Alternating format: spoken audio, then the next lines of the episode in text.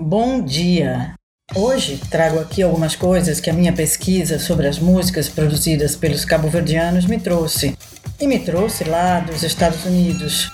Foi uma grande descoberta para mim conhecer os grupos cabo-verdianos, entre os quais várias big bands, e os artistas que há mais de um século produziram música no contexto da comunidade cabo-verdiana na região da Nova Inglaterra.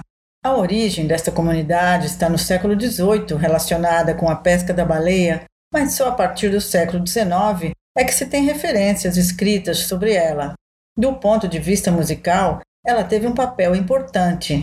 Por exemplo, foi lá que os primeiros discos com músicas cabo-verdianas foram gravados. Entre 1929 e 1935, três grupos formados por cabo-verdianos realizaram um conjunto de 40 gravações nos estúdios da editora Columbia, em Nova York. São eles o Abrios Português Instrumental Trio, o Johnny Paris Português Criolo Trio, que assume também outros nomes, e a Orquestra de Nótias. Foram provavelmente os primeiros cabo-verdianos a marcar presença na era da música gravada, e os seus discos de gramofone são hoje raridades de colecionadores. Gravaram mornas, polcas, valsas e mazurcas.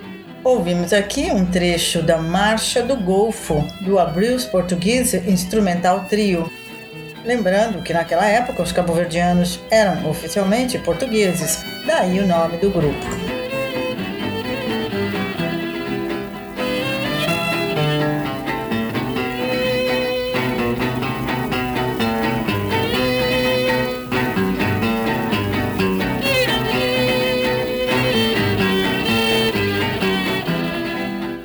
Estas gravações chegaram a Cabo Verde. Certamente que nas casas mais abastadas, onde havia um gramofone, estes discos foram ouvidos, mas também foram ouvidos por aqueles que, não possuindo o equipamento, reuniam-se nas casas dos outros para ouvir as músicas novas que chegavam em discos importados pelos comerciantes ou pela mão dos imigrantes em férias. E agora a polca Cidade do Mindelo, com a orquestra de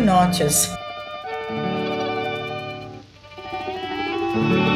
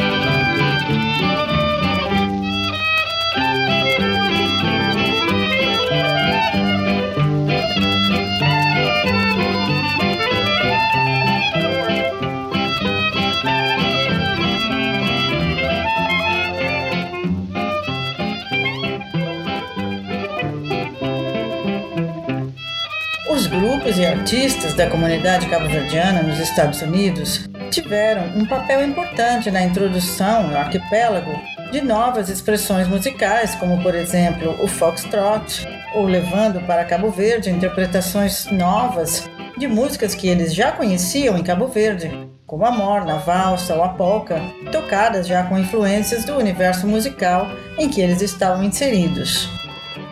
A partir da década de 1930, tem-se notícias de várias bandas formadas por cabo-verdianos, como a Skyliners Big Band, a B-29 Band, a Duke Oliver's Orchestra e a Dom Verde Orchestra, entre outras. Os músicos cabo-verdianos ou descendentes de cabo-verdianos tocavam em geral a música norte-americana em voga na época, e tocavam como as populares big bands que animavam os espaços de dança. Mas havia também alguns grupos que mantinham a prática das músicas tradicionais do arquipélago, e alguns deles incluíam no repertório temas cabo-verdianos com interpretações inovadoras, influenciadas pelas suas vivências musicais. Por outro lado, alguns dos músicos de origem cabo-verdiana residentes nos Estados Unidos tornaram-se profissionais e tiveram atuação muito para além dos limites da comunidade, ligando-se ao jazz, como por exemplo Horace Silver e Paul Gonçalves, ou a música pop como os Tavares Brothers.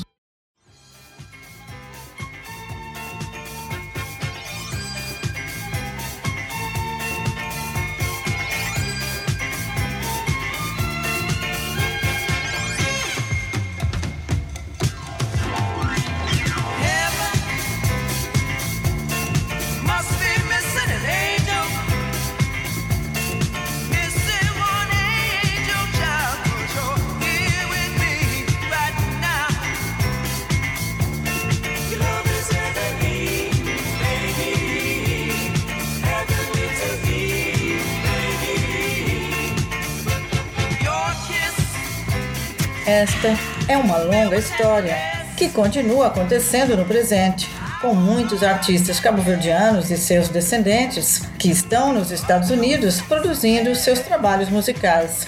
E como são muitos os personagens, não dá para falar deles todos aqui. Em Cabo Verde a Música Museu Virtual, pode-se conhecer as suas histórias.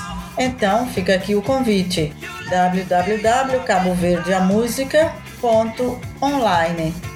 Entrando no site, é só procurar a seção dos personagens. Até a próxima semana!